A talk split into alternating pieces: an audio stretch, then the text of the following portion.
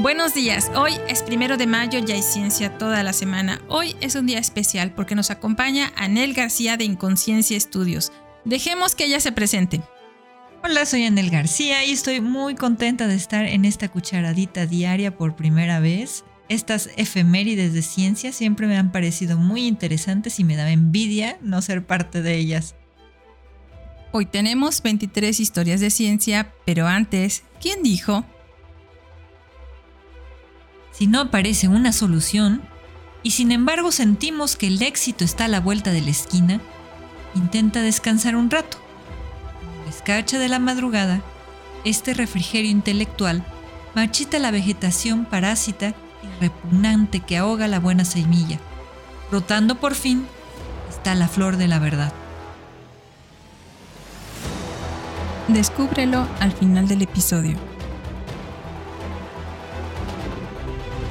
Hoy es el Día Internacional de los Trabajadores, una conmemoración que tiene origen en el movimiento obrero festivo en la mayor parte de los países del mundo.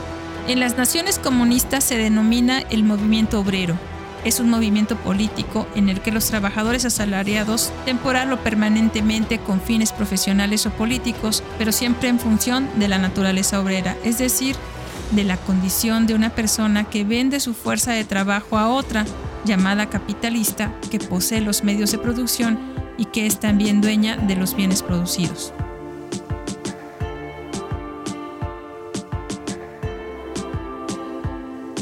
Historia de ciencia número 1.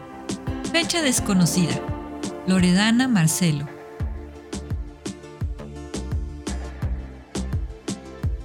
Una dogaresa de Venecia, escritora de letras y poesía, y fue considerada como un modelo de mujer renacentista, educada y culta en la Venecia contemporánea. Fue considerada una erudita, descrita como atractiva y educada y fue autora de cartas y poesías. También estudió botánica y fue alumna del profesor del Jardín Biológico de Padua, Melchiore Giulandino. Era conocida por las fórmulas y recetas que desarrolló para su uso contra las plagas. Presumiblemente, estos fueron paliativos en lugar de curas. Su trabajo se ha perdido, pero se nota que su investigación botánica fue consultada y aprovechada durante la epidemia que apareció en Venecia pocos años después de su muerte.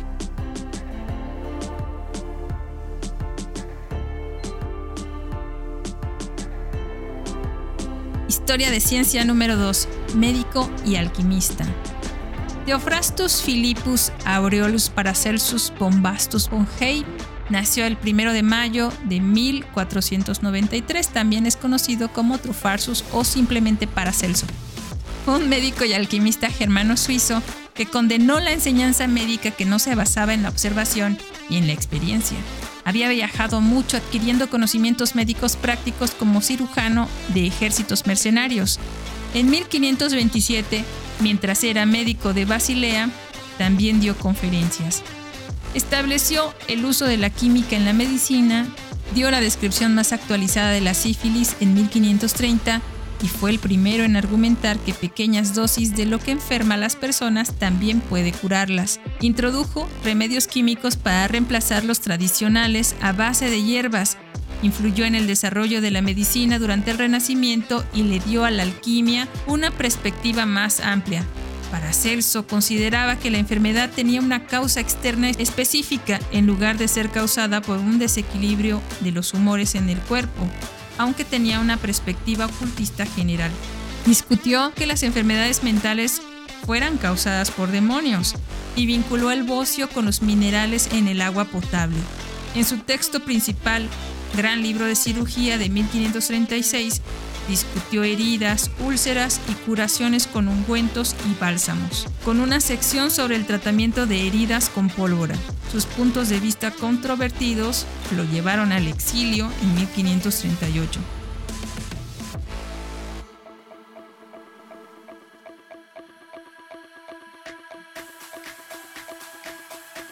Historia de ciencia número 3 traductor de astronomía.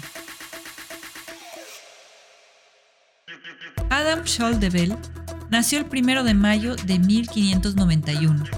Murió el 15 de agosto de 1666 a los 75 años. Misionero y astrónomo alemán jesuita, quien en China, en 1619, revisó el calendario chino, tradujo libros astronómicos occidentales y fue presidente de la Junta Imperial de Astronomía.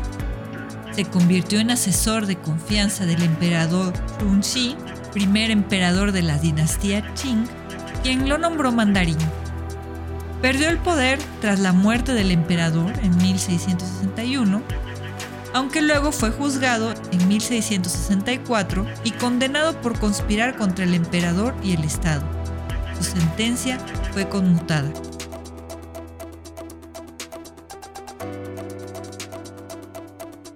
Historia de ciencia número 4. Alcoholes y éteres. Alexander William Williamson nació el 1 de mayo de 1824, químico inglés cuya investigación sobre los alcoholes y éteres aclaró la estructura molecular orgánica. Fue el primero en explicar la acción de un catalizador en términos de la formulación de un compuesto intermedio. Williamson fue el primero en hacer éteres mixtos con dos grupos alquilo diferentes, mediante un método todavía conocido como síntesis de Williamson en el que un alcóxido reacciona a un aluro de alquilo. A principios de la década de 1850, notó y describió por primera vez las reacciones reversibles, como la de los alcoholes y los éteres, en las que los productos de una reacción pueden recombinarse para formar los reactivos. Llamó al equilibrio dinámico en el caso en el que la velocidad de reacción directa es la misma que la de la reacción inversa y todos los compuestos en el proceso coexisten.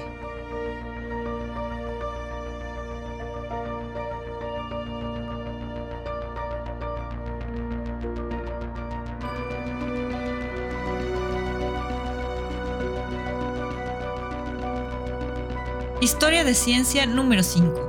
Teoría atómica. Johann Jacob Balmer nació el 1 de mayo de 1825 matemático y físico suizo que descubrió una fórmula básica para el desarrollo de la teoría atómica.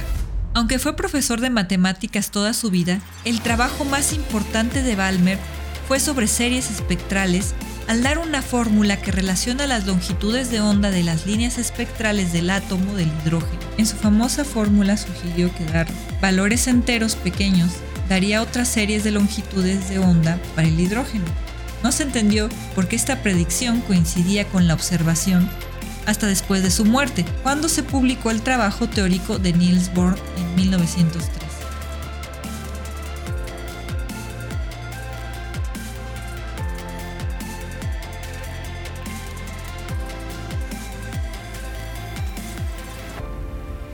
Historia de ciencia número 6, Rayón. Compton Hilarie Chardonnay nació el 1 de mayo de 1839, químico e industrial francés que desarrolló por primera vez el rayón, la primera fibra artificial de uso común, cuando se exhibió por primera vez en la Exposición de París de 1891.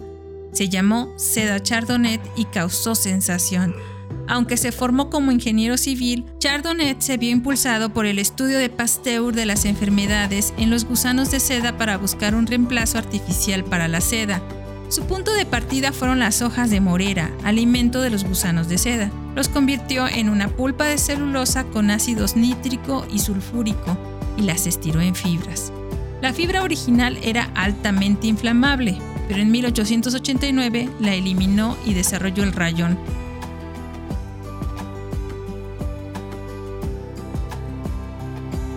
Historia de ciencia número 7. Adiós al apéndice.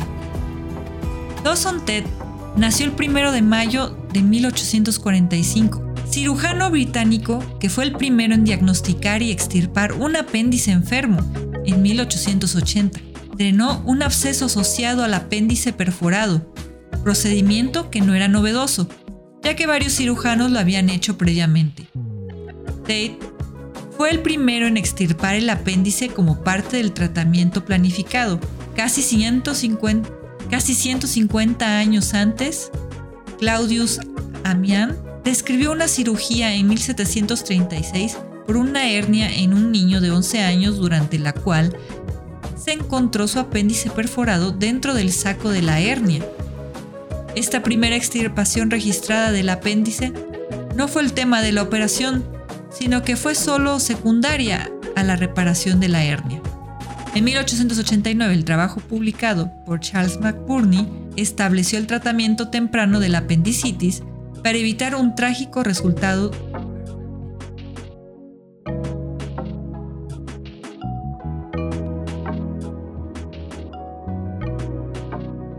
Historia de ciencia número 8. Neurona, la célula nerviosa. Santiago Ramón y Cajal nació el 1 de mayo de 1852, histólogo español que compartió con Camilo Golgi el Premio Nobel de Fisiología o Medicina de 1906 por establecer la neurona o célula nerviosa como la unidad básica de la estructura nerviosa. Este hallazgo fue fundamental en el reconocimiento del papel de la neurona en la función nerviosa. Desarrolló nuevas tinciones y técnicas de microscopía.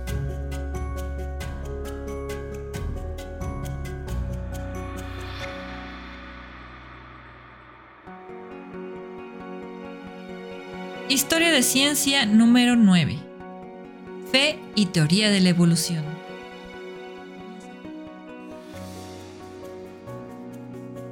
Te voy a contar que Pierre Teilhard de Chardin nació el 1 de mayo de 1881. Fue un filósofo y paleontólogo francés, teólogo jesuita y científico, y escribió sobre la reconciliación de la fe y la teoría de la evolución. Sin embargo, su pensamiento se adelantó a su tiempo y el Vaticano le prohibió publicar sobre asuntos religiosos durante su vida, aunque sus obras finalmente se publicaron después de su muerte. Consideró la evolución no solo como un hecho físico, sino también como una verdad espiritual. Después de estudiar teología y ser ordenado sacerdote, se dedicó a la paleontología y comenzó a trabajar en el Museo Nacional de Historia Natural en París. Investigó el sitio del supuesto descubrimiento del hombre de Piltdown y ayudó en las excavaciones en la cueva del Castillo, España, una cueva prehistórica pintada. Después del servicio militar durante la Primera Guerra Mundial, viajó a China y participó en las excavaciones en el sitio del hombre de Pekín.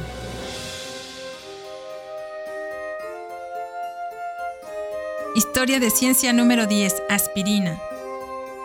En 1899, Bayer introdujo la aspirina en forma de polvo en Alemania. Había sido descubierto por un investigador de la empresa, Felix Hoffmann, el 10 de agosto de 1897. Desde entonces la empresa investigó la seguridad del fármaco. Además de ser un analgésico, también se le encontró que es un reductor de la fiebre y un antiinflamatorio. Más tarde se introdujo en forma de tableta el 1 de enero de 1915.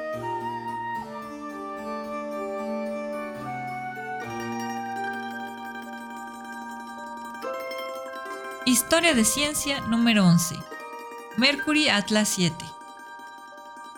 Malcolm Scott Carpenter nació el 1 de mayo de 1925. Fue un astronauta estadounidense cuyo vuelo espacial fue la segunda misión estadounidense en orbitar la Tierra. Su Mercury Atlas 7 se lanzó el 24 de mayo de 1962 desde Cabo Cañaveral. De los siete astronautas originales de Mercury, se convirtió en el cuarto en volar al espacio y el sexto en todo el mundo. Durante sus órbitas, debido a que aún se desconocía mucho, realizó experimentos, algunos tan básicos como probar si se podía comer comida sólida en el espacio. Fue su único vuelo espacial, después de que un accidente de motocicleta en 1964 lesionó su brazo izquierdo. Nunca más volvió al espacio.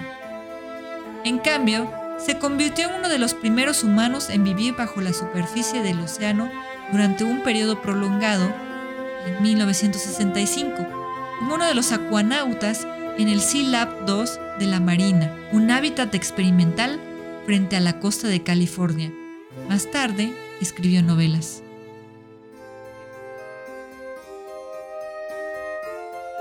Historia de ciencia número 12, Luna de Netono. En 1949, Gerard Kuiper descubrió Nereid, el segundo satélite de Neptuno y el más externo y el tercero más grande de los satélites conocidos de este planeta. La órbita de Nereid es la más excéntrica de todos los planetas o satélites del sistema solar. La extraña órbita indica que puede ser un asteroide capturado o un objeto del cinturón de Kuiper. El nombre Nereid o Nereida en español se refiere a las ninfas marinas que habitan el mar Mediterráneo las 50 hijas de Nereo y Doris, no la de Buscando a Nemo. Kuiper, un astrónomo holandés estadounidense, también estudió la superficie de la Luna, descubrió Miranda, una luna de Urano y encontró una atmósfera en Titán, una luna de Saturno.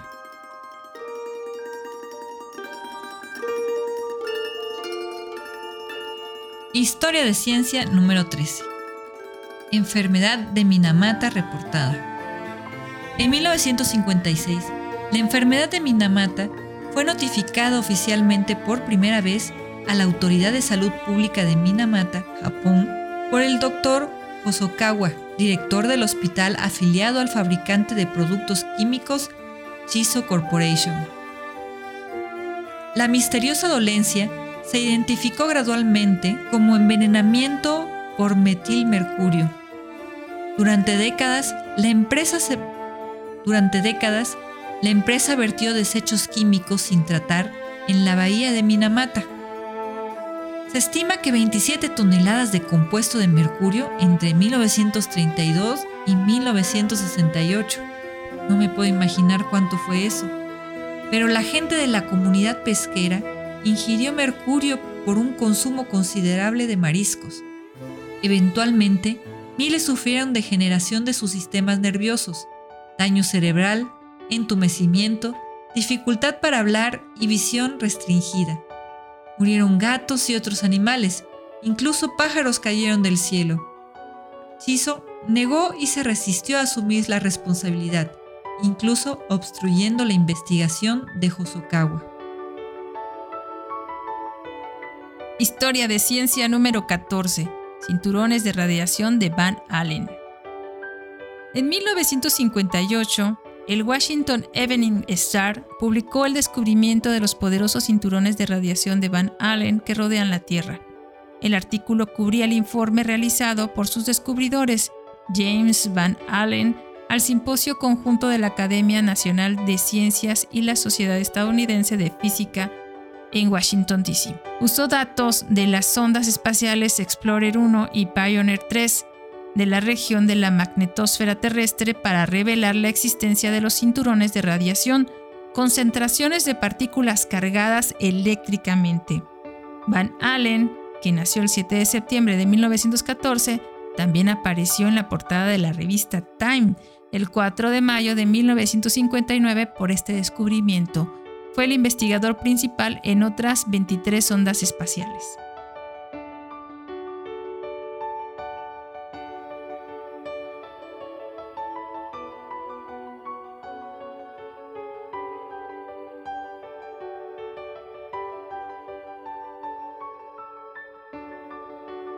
Historia de ciencia número 15. Siliceno.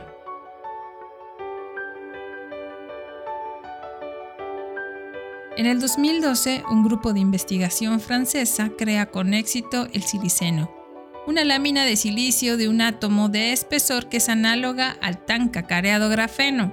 Se teoriza que el siliceno observa las excelentes propiedades semiconductoras del silicio, incluso a escalas extremadamente pequeñas, y podría permitir la producción en masa simple de computadoras eficientes a nanoescala.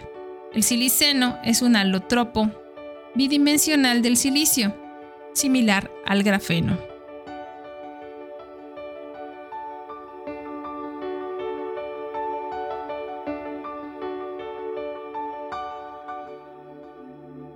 Historia de ciencia número 16, grafeno blanco. Un día como hoy del 2013, los investigadores descubren que el nitrito de boro, un nanomaterial también conocido como grafeno blanco, es muy eficaz para eliminar los productos químicos nocivos del agua contaminada y podría usarse para limpiar futuros derrames de petróleo. Mejor no lo derramen.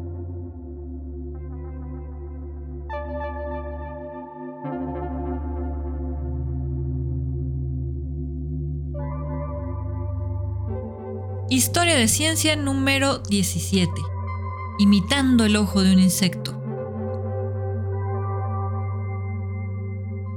En el 2013, ingenieros estadounidenses crean una cámara digital de múltiples lentes que imita el ojo compuesto de un insecto, proporcionando una inmensa profundidad de campo sin distorsionar la imagen.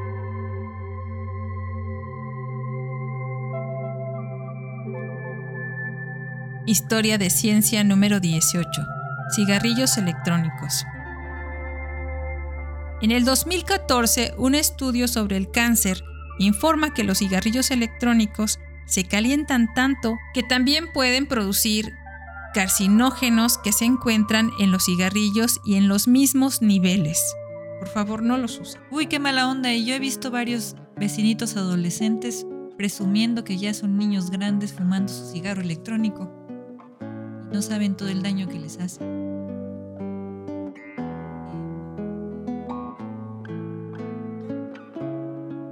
Historia de ciencia número 19. Arqueornitura memane. Se descubre Arqueornitura memane, que es una nueva especie de ave prehistórica que representa el miembro más antiguo conocido del linaje de las aves modernas. Los nuevos fósiles llenan el vacío en el tiempo y también en la anatomía. Escribiendo en Nature Communications, el equipo de Beijing describe dos esqueletos de una especie a la que llaman Archaeornitura memane, que significa Archaeornitura antiguo ornituromorfo. Y memane es en honor al paleontólogo chino Meman Chang. Cada espécimen exquisitamente conservado tiene los rasgos reveladores de un ave moderna. Plumas de la cola en forma de abanico, huesos muy fusionados entre los extremos de las alas y el hueso de la suerte en forma de U, familiar para cualquiera que haya comido un pollo asado. Los fósiles incluso tienen una pequeña proyección en el borde frontal de sus alas, conocida por aumentar la maniobrabilidad durante el vuelo, que es notablemente similar a la de las aves actuales.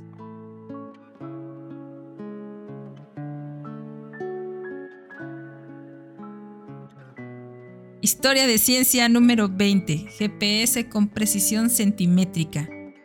En el 2015, un grupo de investigación desarrolla un sistema de posicionamiento basado en GPS con una precisión centimétrica que podría revolucionar la geolocalización en los dispositivos de realidad virtual, teléfonos móviles, drones y altas tecnologías.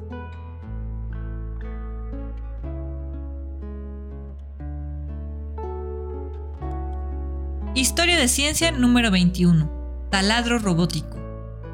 En el 2017, la Universidad de Utah revela un nuevo sistema de taladro robótico para acelerar en gran medida los procedimientos quirúrgicos. Un tipo de cirugía craneal compleja podría realizarse en una quincuagésima parte del tiempo normal, disminuyendo de dos horas a solo dos minutos y medio.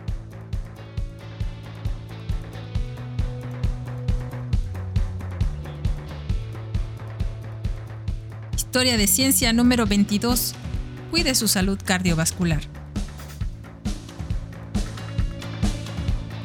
En el 2021, un metaanálisis de ensayos aleatorios sugiere que la reducción de la presión arterial en rangos de presión arterial normal o normal alta es eficaz para la prevención de enfermedades cardiovasculares importantes.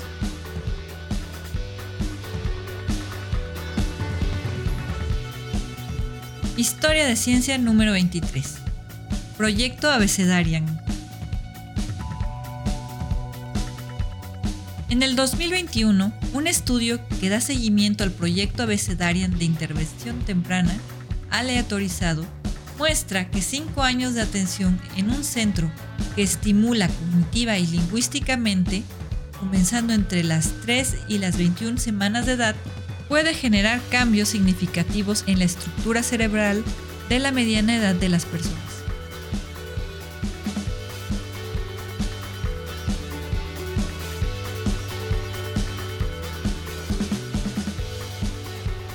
Esto es todo por hoy, pero antes de despedirnos, fue Santiago Ramón y Cajal en su obra de reglas y consejos sobre la investigación científica, los tónicos de la voluntad, quien dijo,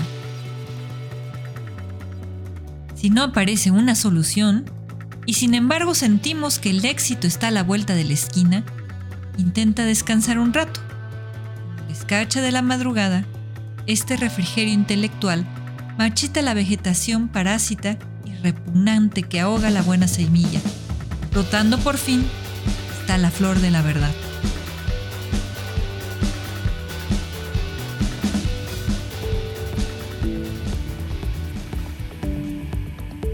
Muchas gracias por escucharnos. Recuerda que si quieres contactarnos, colaborar o si requieres las fuentes de la información que te acabamos de proporcionar, por favor no dudes en escribirnos. Nos encuentras como Cucharaditas de Ciencia en Instagram, Twitter, Facebook, TikTok y en cucharaditasdeciencia.com.mx o puedes escribirnos a cucharaditasdeciencia.gmail.